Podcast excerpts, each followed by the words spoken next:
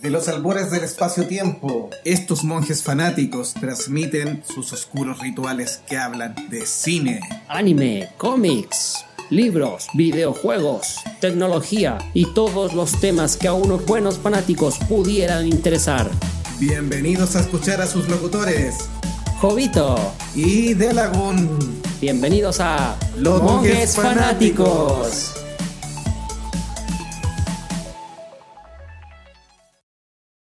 Bienvenidos amigos a un nuevo programa de Monjes Fanáticos aquí por Hobby FM. ¿Cómo está Jovito? ¿Qué tal? Bien, tú De Lagún, ¿cómo estás? Bien, aquí en esta noche calurosa de domingo. Y por último, para saludar a nuestro amigo controlador Machimaro. ¿Cómo están, amigos míos? Ya un poco más serio. Así es, me parece. ¿Cómo Más reposado. Qué, qué camaleónico. Así Así es. que cambiando de un programa a otro, eh, todas las facetas del controlador. Yo soy un. Soy un, un mero actor nomás. Claro. So- Soy un mero actor. No, pero se agradece también aquí los comentarios. Queremos saludar a todos nuestros amigos que nos han seguido en la página oficial de Monjes Fanáticos en Facebook, que eh, hemos tenido nuevos me gustas acá. También a los amigos de Twitter que nos eh, están siguiendo las noticias. Estamos cubriendo los trailers que han salido este mes y las novedades que hemos tenido también por ahí intermedio. Sí, y los textos ahí los pueden revisar en monjesfanáticos.com, así que nuestra página oficial. Con los cumpleaños también ahí, por, Sí, ponemos en, por en Twitter. el Twitter. Vamos a recordarle a los amigos, el tema de hoy día vamos a partir con Black Panther y después vamos a revisar unos trailers, pero para que el que quiera eh, dar algún aviso o que quiera hablar un poquitito y comentar lo que es el, el estreno en la semana, que es Pantera Negra, eh, le recordamos el Hobbyfono, que sería cuál, amigo de Lagún? 56 9 50 82 67 59. ¿Se lo repito? Sí, repitámoslo. 56 95 08 26 759.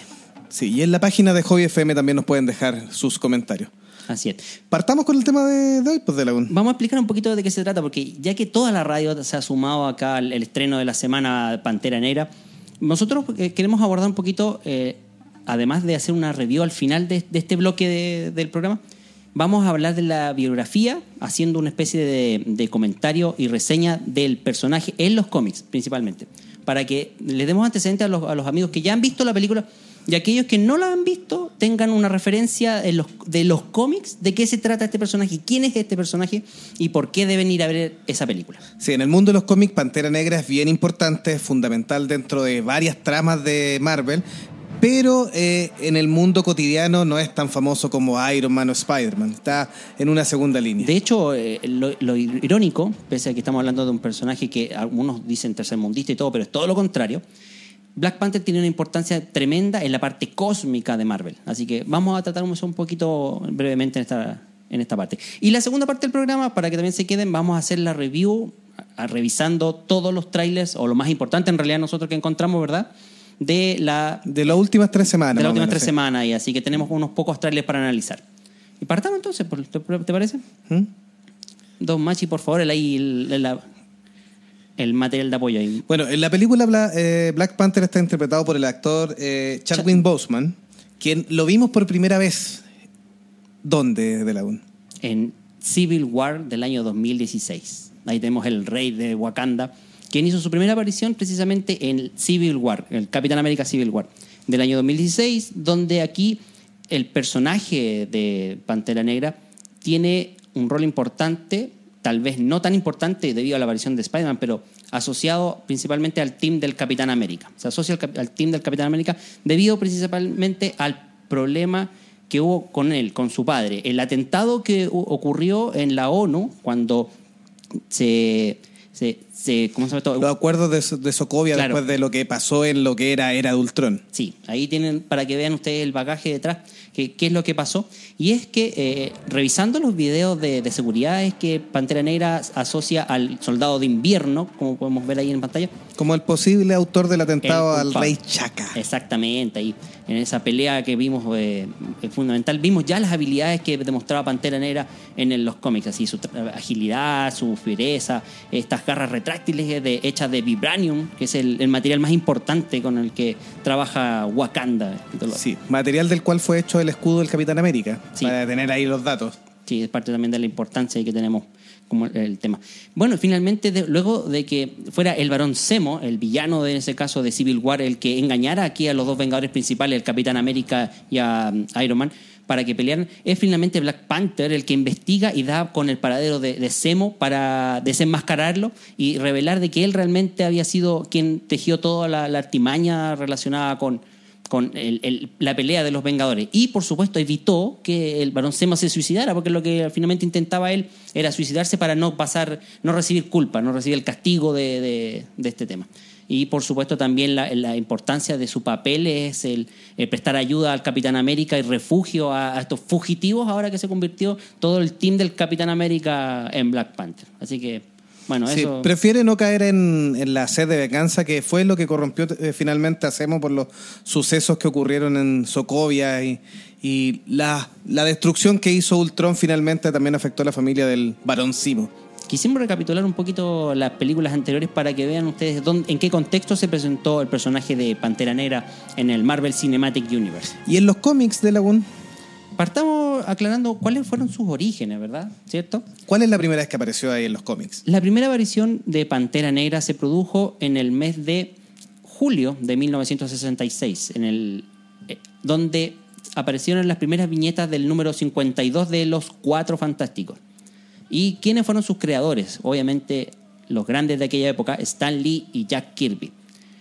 Lo que sí, como antecedente para los amigos, no tendría un número propio, un cómic propio, sino hasta el año 1973, o sea, casi 10 años después. Como características de este héroe creado en los cómics, tiene una fuerza sobrehumana, reflejo aumentado, eh, la astucia está todo relacionado con lo que es la pantera, eh, una especie de dios protector o elemento de la naturaleza que tiene mucho que ver con el pueblo de Wakanda y con el linaje de reyes que van tomando el manto de la pantera. Así que, y como a nivel intelectual, para muchos también es- está al nivel de eh, Iron Man, eh, Red Richard, y en la casa contraria incluso lo comparan con una posible respuesta a Batman también. O sea, los que hablan en pasillo de cómo o por qué se creó Black Panther con esas acti- actitudes, habilidades, es precisamente un poco para hacerle peso a Batman en lo que es la parte intelectual sobre todo. Pantera Negra responde al título cere- ceremonial que eh, solo pueden portar en este caso los reyes de, Wak- de Wakanda. Esto quiere decir que han habido más de un eh, Pantera Negra en la historia ficticia de Marvel Studios. Pantera Negra está cerca del pináculo, de este caso, de la perfección humana. Hablamos físicamente, por supuesto. Sus fuerzas y habilidades naturales han sido potenciadas, en este caso, por una extraña hierba en forma de corazón, que se ve en la película, eso es parte Sí. de, está incluido, y que es- únicamente se encuentra en Wakanda. Sí, la sociedad que el Vibranium tuvo mucho que ver en, en el desarrollo de esta planta, para no entrar mucho en spoiler tampoco. Sí, no, no vamos a decir nada más de la película. Así que, bueno, y de la historia de los héroes en los cómics, ¿qué podemos decir, amigo mío? Bueno, eh, profundiza el tema de la pantera como elemento ceremonial, es parte de las tribus que, que pueblan Wakanda y es el espíritu protector que finalmente les da la, la protección y todo a, a este pueblo. Entonces, eh, es una cultura guerrera eh, formada por distintas tribus que logran ser unificadas bajo este, este rey.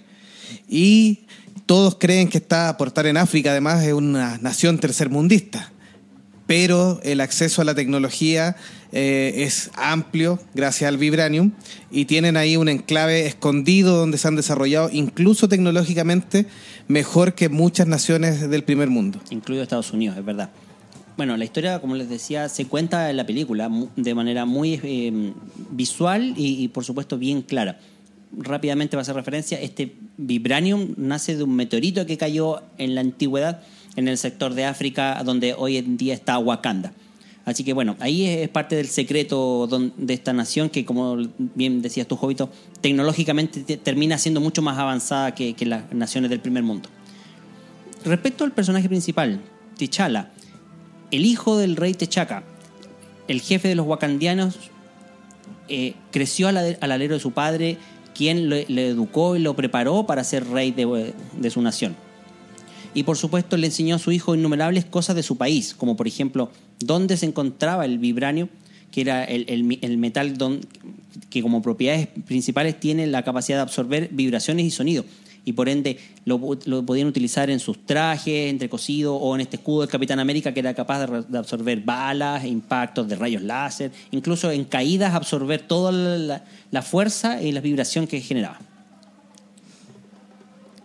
En el cómic aparece la, figura de Ulises Klo, que también es parte, está interpretado por el actor Andy Serkis, eh, y le da un, un nexo un poco mayor que en la película. Aquí vamos a señalar la historia del cómic más que nada para no eh, aguarles tampoco la idea o la ida al cine que, recomenda, que recomendamos todos los que hemos visto la película. Eh, Ulises Klo en, este, en, en esta versión, digamos, lo que busca es robarse el vibranium, trata de generar un arma sónica con, con el mismo vibranium y obviamente ataca a Wakanda y ocasiona la muerte de el rey Chaka. Y obviamente Chala sale persiguiéndolo y logra quitarle esta arma sónica y furioso de venganza eh, se vuelve ahí el enemigo principal o el primer enemigo que tiene esta nueva Pantera Negra. De hecho, utiliza esa arma. eh, Aquí la historia del cómic es bastante pequeño cuando ocurre este evento. Y utiliza esta arma sónica que tenía eh, Ulises Claw y le revienta el brazo, me parece que el brazo derecho. Entonces ahí es donde después surge el, conocimiento de, de Claw y utiliza esta misma arma posteriormente como anexada a, su, parte de su cuerpo. En todo caso, Techaya quería ser un hombre y vengarse, por lo que Mumbasa, el hechicero que había tomado el control eh, en reemplazo del, del rey Tichaka, eh, había eh, decidido enviarle a, su- a las mejores escuelas tanto de Europa como Norteamérica para que pudieran eh, darle mayor cultura, eh, e- educarlo y entrenarlo de mejor forma. Esto también junto a su hijo Matumba. Cuando T'Challa estuvo, se graduó y se diplomó, volvió a Wakanda, donde Mumbasa le exigió pasar por diversas pruebas antes de convertirse en el nuevo rey del Wakanda. ¿Cuál sería este ritual de Pantera Negra, amigo mío? Bueno, tiene que vencer a los que sale un poquitito en la película, es inevitable de repente hacer un poco de referencia. Eh, como les comentaba aquí, son tribus distintas, entonces todas pueden tener el derecho a, a reinar y obviamente lo que tiene que hacer es derrotar a los mejores guerreros de las tribus para erigirse como el único rey de Wakanda. Claro, ya en los cómics se cuenta que después de este ritual donde eh, enfrenta a, las- a- a cada uno de los cinco guerreros de las, de las tribus de Wakanda, aparece un grupo donde eh, interviene y, se logra entrometer dentro de Wakanda y eh, buscando el vibrano, por supuesto, donde capturan a, a T'Challa.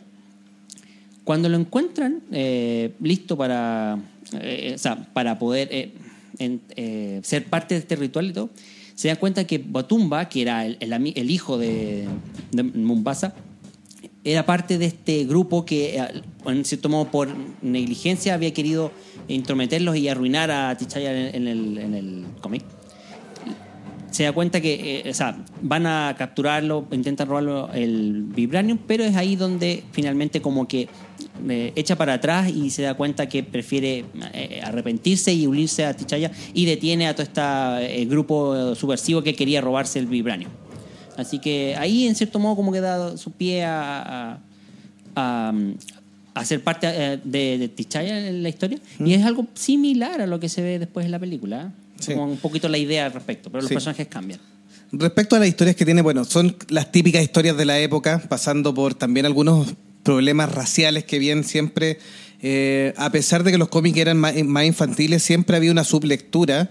Eh, ¿Y qué es la importancia que tienen ahora? Eh, fueron generando conciencias de diversidad, de aceptación, etcétera. Entonces, un personaje, un héroe propio afroamericano que no era el, ayudante de, de otro héroe, sino que era héroe por sí mismo, con una civilización que la equiparaba a las, a las del primer mundo, obviamente siempre fue interesante. Y tuvo mucha historia y conocimiento. Fue parte de los Vengadores también invitados por el Capitán América. Y ahí viene un poquito la importancia que tiene dentro de este equipo de héroes y dentro de la gama de lo que son los Vengadores. ¿Qué otras cosas, curiosidades podemos partir con, con Black Panther? Bueno, por ejemplo... Que eh, se dan en los cómics, por supuesto. Claro, en los cómics. De hecho, eh, tuvo varias relaciones importantes. eh, en, la, en la película trata con otra persona que no, no, no tiene que ver con los cómics en este punto. Pero dentro de las que destacan y son las más actuales, hablamos de que T'Challa, por ejemplo, se casó con Tormenta, Storm, Honoro, o- o- Ororo Monroe. de los X-Men. Claro, cosa que en el, en el actual Marvel Cinematic Universe no se puede. No, quizás una vez que ya se concrete finalmente el tema de Fox puede ser, pero ahora es imposible, eso es cierto.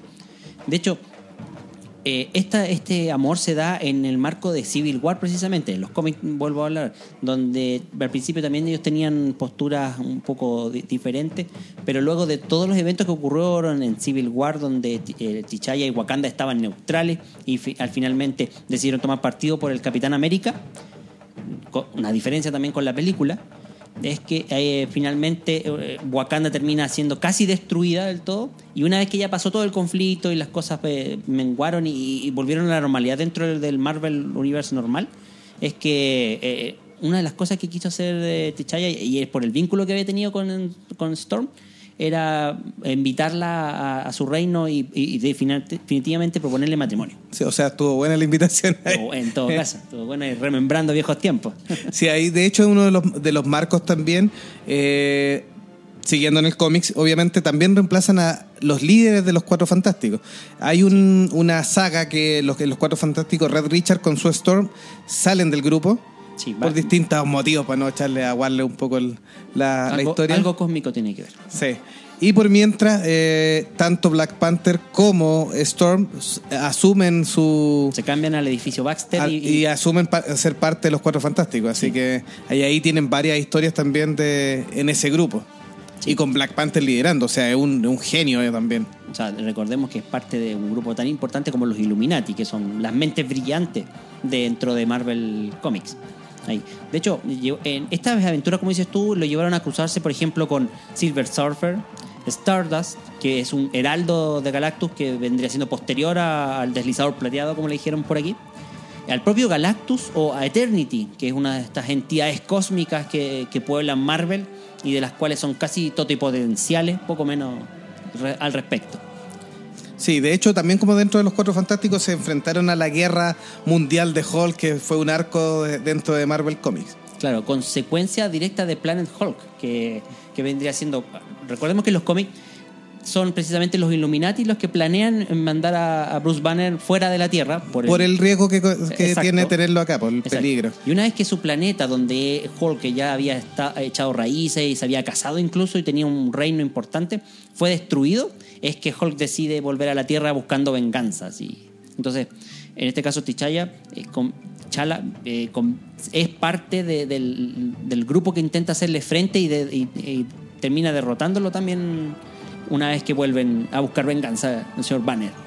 Sí, esta, esta relación que contaba Delagun de mm, eh, Tormenta y, Black Panther se extendió bastante en los cómics, fue bien recibida por eh, los fanáticos, no la extrañaron tampoco dentro del marco de los X-Men, eh, y dicen que una de las causas de la separación o del término de esta relación fue la incorporación de Black Panther al Marvel Cinematic Universe.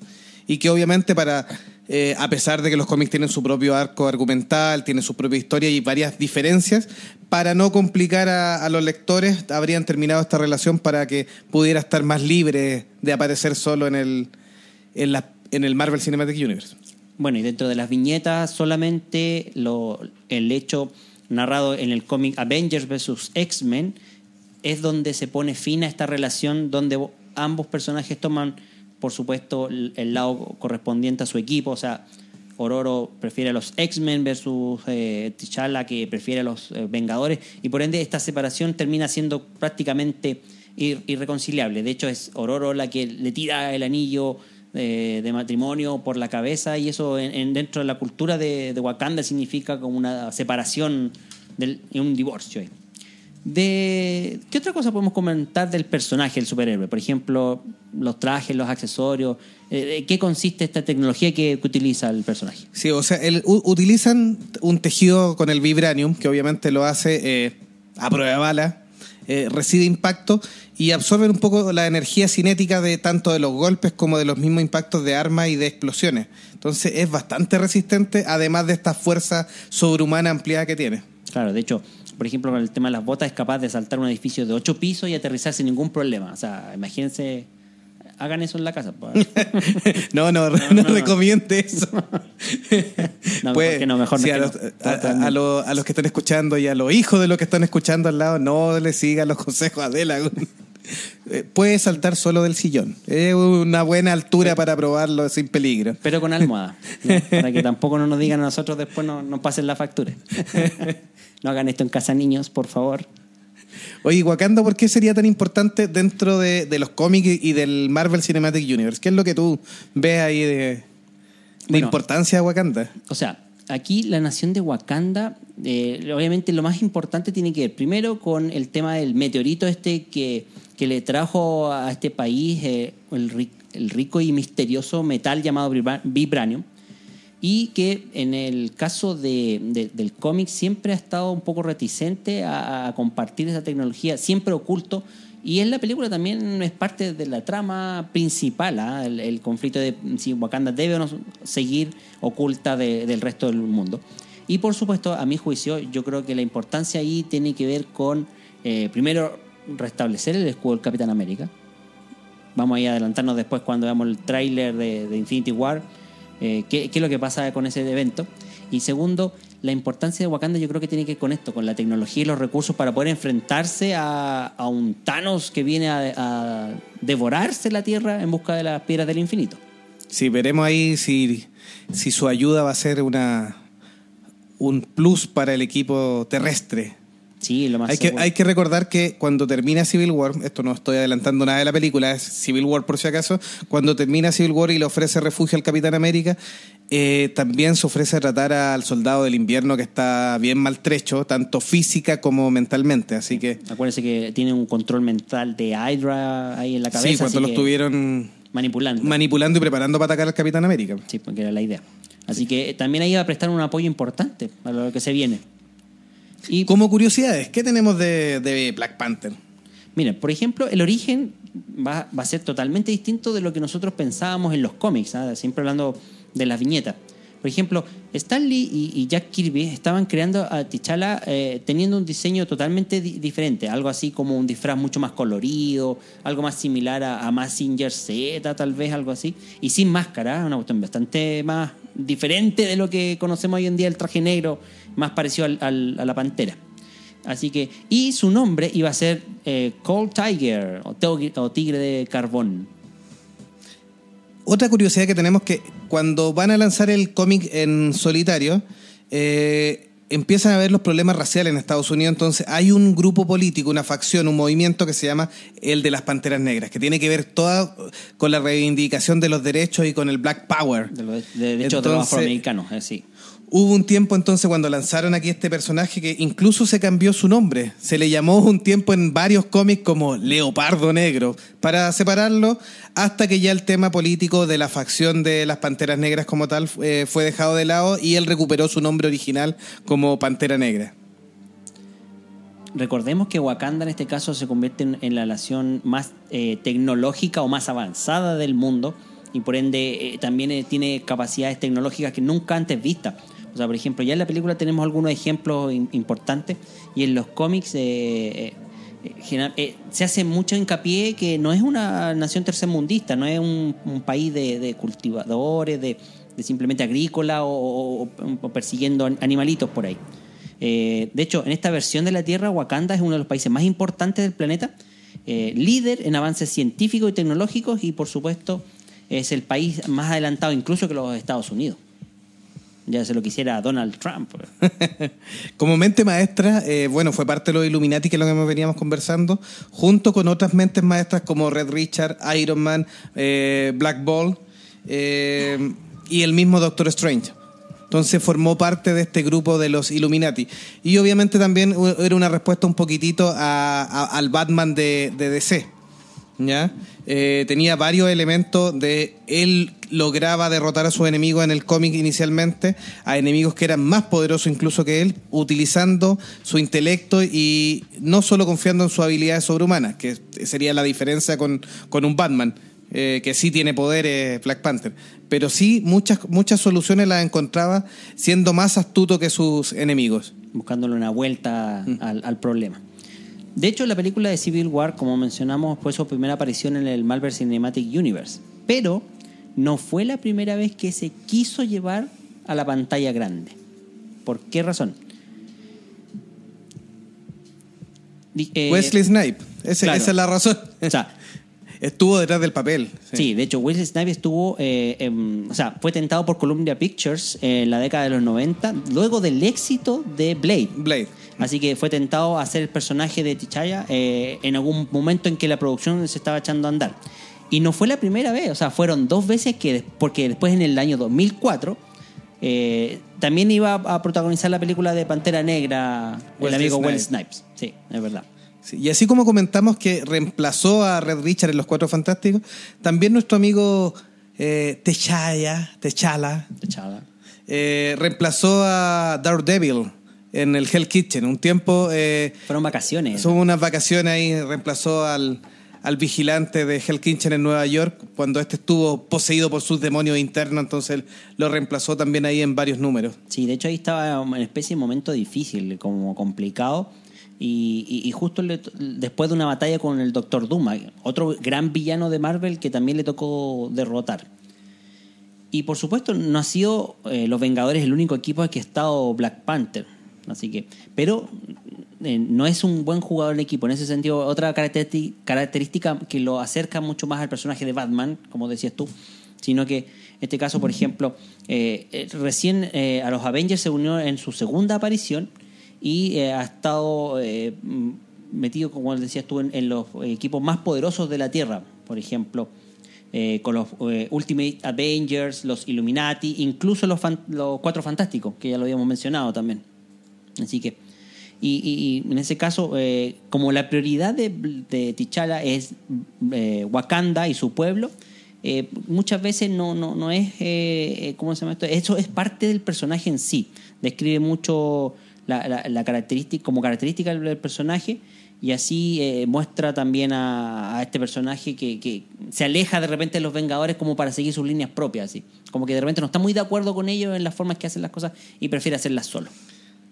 Sí, y en la película que apareció eh, tuvo un poco en duda su, su participación y su función porque justo vino el acuerdo de Marvel con Sony por Spider-Man. Spider-Man, un personaje bastante más potente para la audiencia, eh, bien requerido en, en- en pertenecer a este universo. Entonces, la aparición de Spider-Man como personaje eh, condicionó un poco que Black Panther no, lo, mm, no le dieran más importancia. Le limitó también los espacios, y ya que inicialmente Black Panther iba a ser un poco más neutro y quedarse un poco afuera de esta pelea, y finalmente incluso tuvo el riesgo de que lo sacaran de la película y lo guardaran para ya definitivamente Infinity War. O sea, de hecho, el papel original era como estaba presentado en los cómics, como dices tú. Entonces, la inclusión de Peter Parker, que en algún momento también se pensaba que iba a ser como en los cómics, que iba a revelar su identidad y todo, pero no, no fue así. Entonces, eso relegó a Black Panther a, a- a un personaje mucho más secundario. Aunque también tiene importancia dentro de la Sí, no, finalmente lo terminan incluyendo igual, ya que además el- la elección del Spider-Man es un Spider-Man mucho más juvenil, entonces el peso de la venganza y de la política se lo dejaron al personaje de Black Panther. Así es.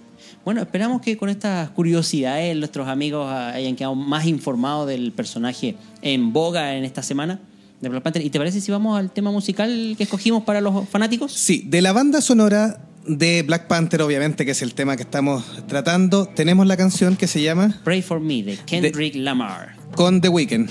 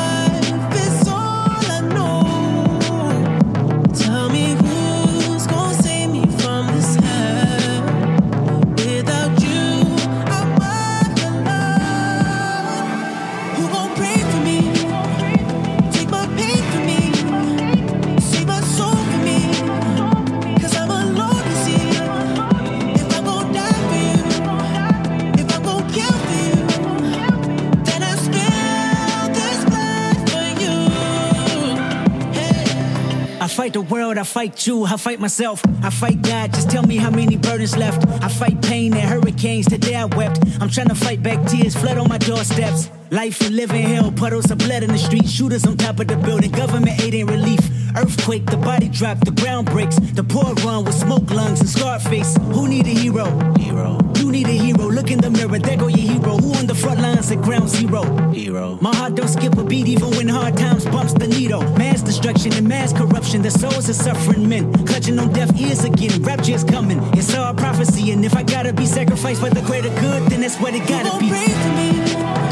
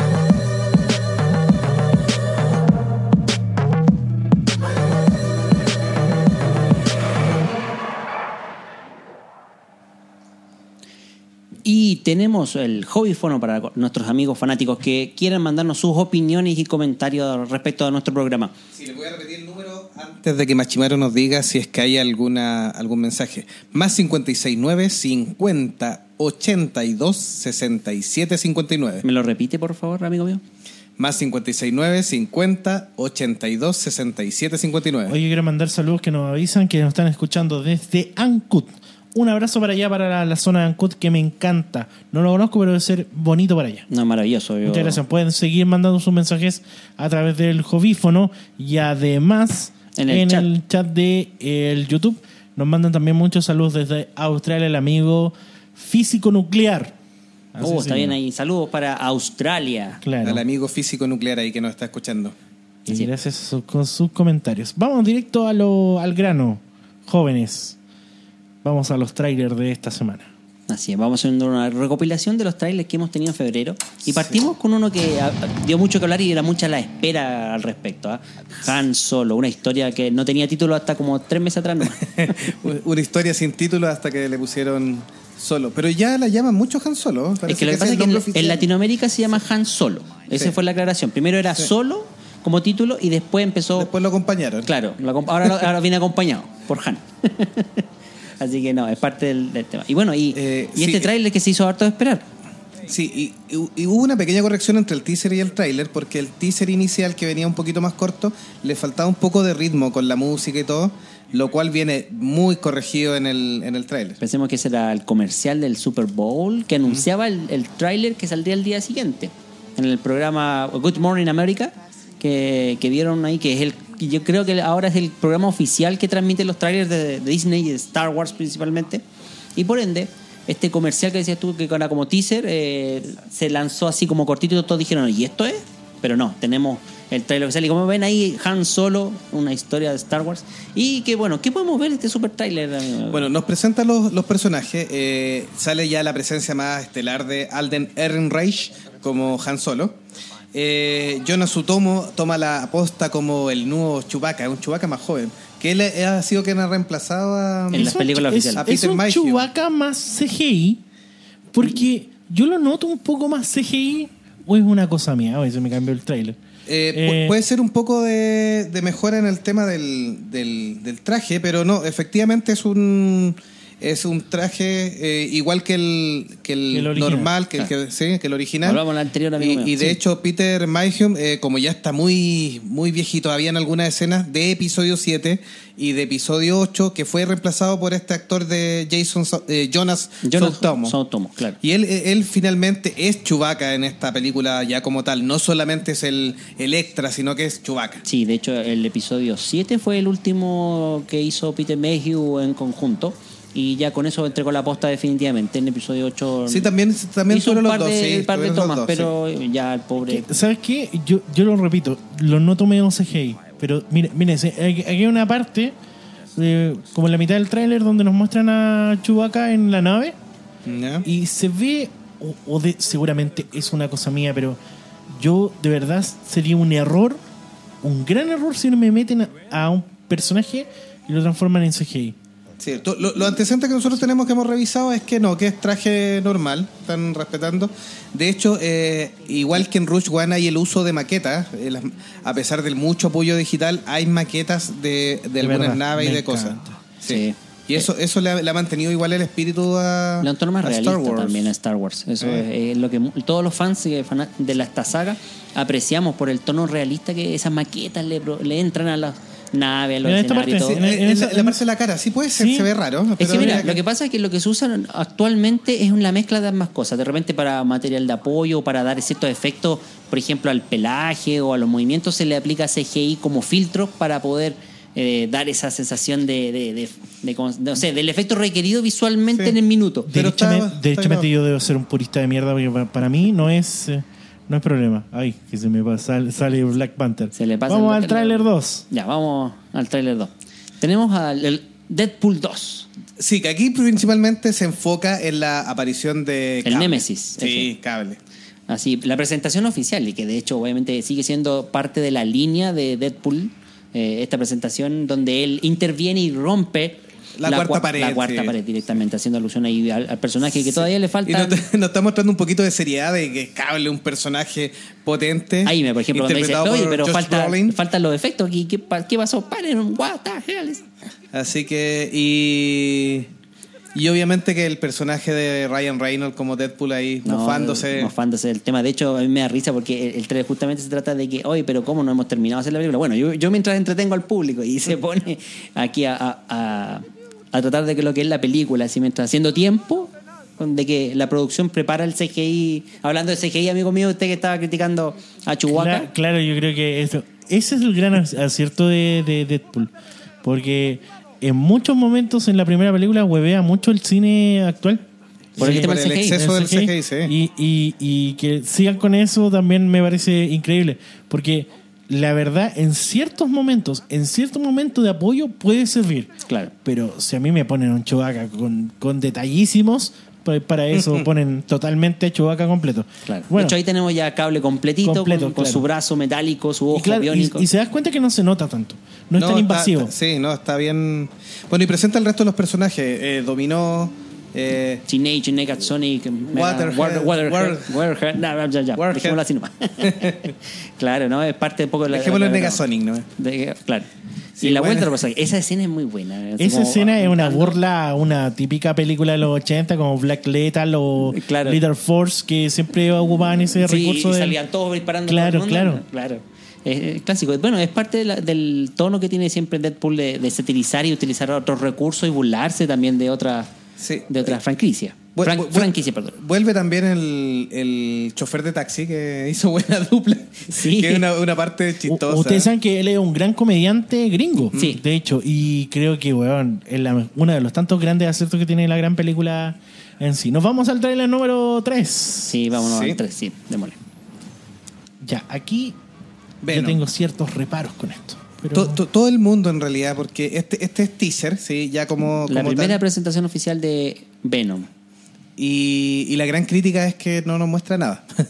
Pero está cuando bien. muestran mucho también se critica, así que hay que ver ahí en su justa medida.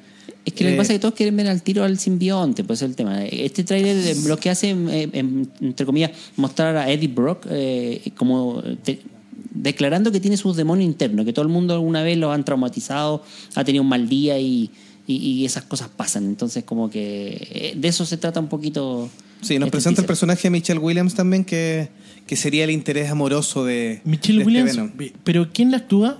¿Mm? ¿Cómo se llama la actriz que hace a Michelle Williams? No, Michelle Williams es la actriz. Michelle, Sí, pero me, el- su- el me es muy cara sí. conocida, no sé de dónde. Eh, Eh, eh, ¿Salía en alguna sitcom? Como el- sí, pues ella es parte de Dos- Dawson Creek. Ah, ahí está, por eso. ¿Está es muy joven o es una wea de.? Eh, Se ve muy joven porque tiene varias películas después, incluyendo El secreto en la montaña, eh, Mi noche con Marilyn. Entonces, eh, y ahí se ve como más joven Se que, ve que esas totalmente películas, joven, sí. Casi, casi como cuando estaba en Dawson Creek. ¿sí? Claro. Sí. De hecho, bueno, también se ve en parte el villano que, que va a tener esta cinta, interpretado por Rhys Hammett, de Girls, por ejemplo. Y eh, eh, da pequeñas pinceladas del origen del simbionte Venom. Sí, se ve, se ve algo de una especie de simbionte en, como contenido en un, En algún artefacto, que es lo único sí. que nos muestran un poco más cercano. Sí. Hay que, hay que ver que lo que se ha filtrado hasta el minuto es que va a tener que ver con la generación de otros simbiontes que posiblemente sean los enemigos de esta, de esta y, y se enfoca en la época de eh, Venom en San Francisco. Ah, donde- la mejor época de Venom. Sí, que donde es una especie de antihéroe, donde ahí Claro, se- sí. es después de que calma un poco los demonios con Spider-Man y él se dedica a, a también a tratar de hacer el bien. Para los más puristas, la- el guion está adaptado a las sagas Lethal Protector y Planet of the Symbionts. Sí, dirigido por Ruben Fleischer de Zombieland, que es una buena película entretenida. Ah. Vamos a ver qué logra con este material. Voy a sonar muy crítico, seguramente, pero todas las películas de Spider-Man son malas. Y espero que esta sea buena. Yo, discúlpenme si, si, si- si toco alguna fibra, pero yo no encuentro ningún acierto en ninguna película de Spider-Man. Ni, ni la de Tobey Maguire, Ni- la 1. Ni siquiera. ¿O Tom Holland? ¿No te gustó? no me gustó. Pero es que yo encuentro que eh, la, la han tomado de una manera muy, muy liviano, muy de teenager hacia teenager. Ah, puede ser, el Y- enfoque, y sí. entonces Venom puede ser el, el gran enfoque que necesitamos para, para darle un nuevo aire a, a Spider-Man y la saga en sí. Bueno. Es lo que es cine. No, está claro. Y de hecho Tom Holland confirmó que aparece, pero no aparece Spider-Man. Sí, eh, Ah, qué bueno. está la pelea todavía ahí, sí, porque Venom, que está dentro del Marvel Cinematic Universe, que está fuera, que está dentro, según Sony dijo que sí, eh, Marvel le dijo, no, no, no, no, no, no, solo, no está. solo Spider-Man, nada más. Claro. Así que por eso to- aparecería Peter Parker, pero no Spider-Man. Así que van a tener que explicar un poquitito la gran diferencia de edad, porque se nota ahí, y, y en el cómic no es Eh, tanta la ¿cómo- diferencia. ¿Cómo, pero salir del paso? No tenemos idea. Van a tener que bueno. explicarlo. No, bueno, eso, eh, es típico de las empresas que la salen Sí, embarrando. el, est- el estreno de, de Venom en octubre. Sí, así que se nos viene. El otro estreno que vino estos días fue eh, un nuevo adelanto de, Un pequeño comercial. de Los Vengadores. tipo teaser. Fue parte del Super Bowl también. Claro. Así es, un poco complementando la escena que ya habíamos visto en el primer teaser de diciembre, o mejor dicho, tráiler de diciembre, donde vemos escenas eh, de los eh, Vengadores en distintas fases. Complementamos algunas escenas, por ejemplo, las de Wakanda, ahí donde vemos al Capitán América con sus dos escudos, no uno, dos escudos. Sí, con un escudo nuevo de- con tecnología de Wakanda. Vibranium, por supuesto, Sí. pero, Aquí no le estamos haciendo spoilers porque en realidad está en el tráiler, así pero, que- pero bastante y, feo. y se ve al soldado del invierno con un brazo nuevo también. Sí. Sorry, pero es el tráiler, no soy yo el que hace los spoilers. Y nos presenta varias cosas de los personajes. Eh, obviamente que lo- nos muestran que están en Wakanda, muestran ahí las tribus y todo, así que... Sí. eh, Por ejemplo, el- eh, vemos a, a Spider-Man hablando del hombre arácnido ahí, ya en este anillo que eh, sobrevolaba Nueva York. Vemos a Tony Stark ahí sacándose los lentes, pero con parte de la armadura, no es su brazo o su mano específicamente la, la, o la humana, es la del, la del traje. Como dices tú, también aparece el soldado de invierno completito, con brazo incluido. Y ya dentro de las filtraciones, ven, por ejemplo, ahí al, al hombre araña con al hombre araña con su traje de Iron Spider, el que, mismo que salió al final de la película de, de Tom Holland, de Homecoming. de Homecoming, claro. Enta- eh, Así que no, sí, nos adelanta varios detalles. Aquí el, el- el gran punto para los fanáticos fue eh, la famosa escena de la cara de Thanos, que se ha especulado un montón respecto a de que tenía una marca de garra en su cara. Eh, Wolverine decían por ahí. sí, pero recuerden, Pantera Negra también tiene garras, pues, hombre. Así que La pregunta es antes o después. Esa es la pregunta millón. ¿eh? Yo creo que aquí hay un detalle enorme. Pónganse de acuerdo lo- lo- los tipos que hacen películas que tienen una franquicia y unan de una vez por todas a todos los grandes héroes de las grandes franquicias para no estar así Especulando. como especulando porque nos dejan nos hacen la pega un poquito más Que complicada. de hecho eso comentábamos cuando veníamos camino a la radio, de que si bien se anunció el acuerdo de compra, lo que está en proceso en este minuto son las negociaciones de los términos en que se está vendiendo una compañía a la otra. Y se anunció que Comcast perdón, está interesada en intervenir y podría meterse ah, para eh, eh, ofrecer más plata que Disney por la compra de Fox. Por ende, no está cerrado. Quiere decir que eh, Disney sí compró Fox, básicamente, pero todavía no está cerrado el trato. Y mientras eso no esté oleado y sacramentado, algo, todo puede pasar. Típico de los gringos. Nos dejan ahí hasta Nada para los en negocios ascuas. en Exactamente. ascuas. Nada al azar. Al Ese es el punto. Así es. Nos vamos al siguiente trailer y el día último que este libro deben leerlo antes de... de Ernest Klein, Ready Player One. Es bastante cortito, así que conviene leerlo. Es rapidito, sí, La, la película se estrena a finales de mayo. O sea, perdón, De de, marzo, marzo. marzo, sí. Todo- todo razón. Entonces tenemos tiempo todavía para leer este libro, que es cortito. Tiene una segunda entrega que es media flojona también, pero, pero Eh, eh, la, misma temática. Espérate, no, la segunda entrega es una historia totalmente aparte que se llama Armada, no tiene nada que ver con la primera y de hecho, luego de la película Ernest Klein con consejos de Steven Spielberg se va a enfrescar en razón. Ready Player 2. Claro, que la- que esa sería, sí sería la sería segunda cuarta. parte. sí. Armada es demasiado igual y independiente eh, Es que es el el, problema, que el pues. escritor tenga su sello La historia y es su firma, pero la- la- la la deja es igual. demasiado igual. Sí, es, es Está más enfocada en el mundo de los videojuegos armadas, sí. Eh, aquí la eh, utiliza, eh, este es como mm, Ready Player One es como escuchar el programa de los monjes, así que es una mezcla de la cultura pop, del cine, anime, Recordémosle, cómics. recordémosle para que, quienes no saben de qué se trata Ready Player One. Ready Player One es un universo donde la Tierra está casi al borde del colapso, por ende todos sus eh, ciudadanos viven eh, entrometidos en un mundo virtual, en un mundo virtual que básicamente es como decir vamos a vivir dentro de Internet, donde tú puedes comerciar, eres otro personaje, haces otras cosas dentro de este mundo de Internet, entonces toda la vida y comercio y utilidades poco menos del planeta se basan en oasis. Oasis, sí. Y ahí se utilizan eh, los distintos avatars, eh, donde la gente obviamente puede ir comercializando y cambiando su aspecto y todo, ser extraterrestre. Y, Para los que van a ver la película es la parte nostálgica, porque tenemos Sí. una cantidad de, de elementos ahí que yo me imagino que el- por el tema de franquicia y Luca ahí se ha desembolsado harto. Sí, pero y, y la sinopsis es pura inicial nostalgia. es que el creador de Oasis, James Ha- eh, Halliwell, El creador y programador, claro. eh, Fallece. Fallece. Y él es fue un fanático de los 80, así como muchos de los que nos están escuchando. Se crió con, los, con las maquinitas de videojuegos, con las películas de la época. Entonces, eh, deja muchas pistas dentro de su creación. Y quien encuentre estas O sea, pistas, estos deja, huevitos. o- deja una, herencia, será, un testamento que dice que quien debe encontrar este easter egg será dueño de una cantidad formidable de plata. Y de Oasis. además, él será el nuevo dueño de Oasis. Así que están todos metidos. Pues incluso lo que se da a entender dentro de este último tráiler es que también hay una parte administradora de, de esta empresa, de, una empresa administradora, para la redundancia, perdón, que también está interesada en hacerse de- del easter egg y por ende quedarse con Oasis, por supuesto, para seguir lucrando. Un dato freak para los fanáticos del anime, Hunter x Hunter en su OVA Green Island agarra todo ese formato y aunque la gente no lo, No no, lo asocia. no lo asocia, agarra todo ese formato porque en Hunter x Hunter hay un ítem donde ¿Ya? si tú lo agarras eres como el cazador mayor. Ah, Pero acuérdense que Green Island se hace también en un lado virtual. Entonces, ahí tenemos un, un- un guiño, a- Un guiño, hacia esta guiño, obra. esta obra, mucha gente capaz no la conoce, pero es una obra increíble de la ciencia ficción, en lo que es literatura, sí. eh, literatura moderna. Entonces, yo vuelvo a repetir, dense el placer de leer primero el libro y después ir con las expectativas de ver la película, porque o si no, se les va a hacer muy complicado. Sí. Sí, entender la película Sí. el, con- Ahora, el contexto. eh, claro, el, el gran desafío, porque afortunadamente lograron muchas de las franquicias que aparecen nombradas en el, en el libro. El libro tiene muchos guiños a los videojuegos, películas, cómics, e incluso animaciones de los años 80 y principios de los 90, hasta el 95 más o menos. Algunas son 94. muy evidentes, por ejemplo, el DeLorean eh, está claro, ahí aparecen Claro, y muchas lograron, casi la totalidad de los permisos para utilizarlo. Hicieron pequeños cambios, por ejemplo, uno de los criticados es la presencia de Overwatch, pero Ah, sí. está acorde a lo que presenta A los la película. actuales, y aparecen co- cosas clásicas como, por ejemplo, el DeLorean, eh, el robot gigante.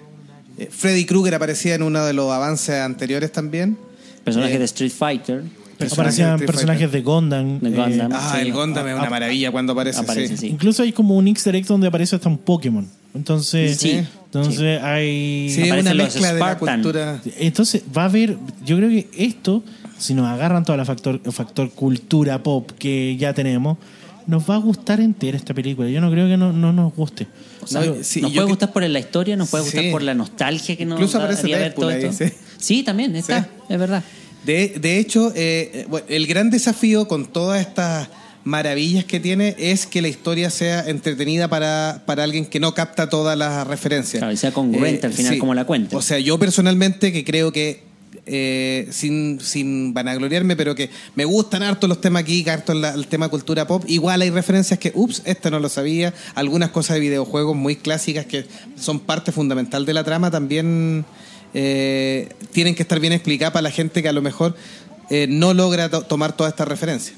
Sí, de hecho, y que le podría interesar, ¿ah? porque la gracia sería que esto sería un evento importante para la gente que no es geek y que se interese por una película bien hecha de ciencia ficción y que por ende les daría el salto a, a interesarse por estos temas, que a veces son un poquito más... Veámoslo de una visión un poquito más simplona para la gente que nos escucha en casa.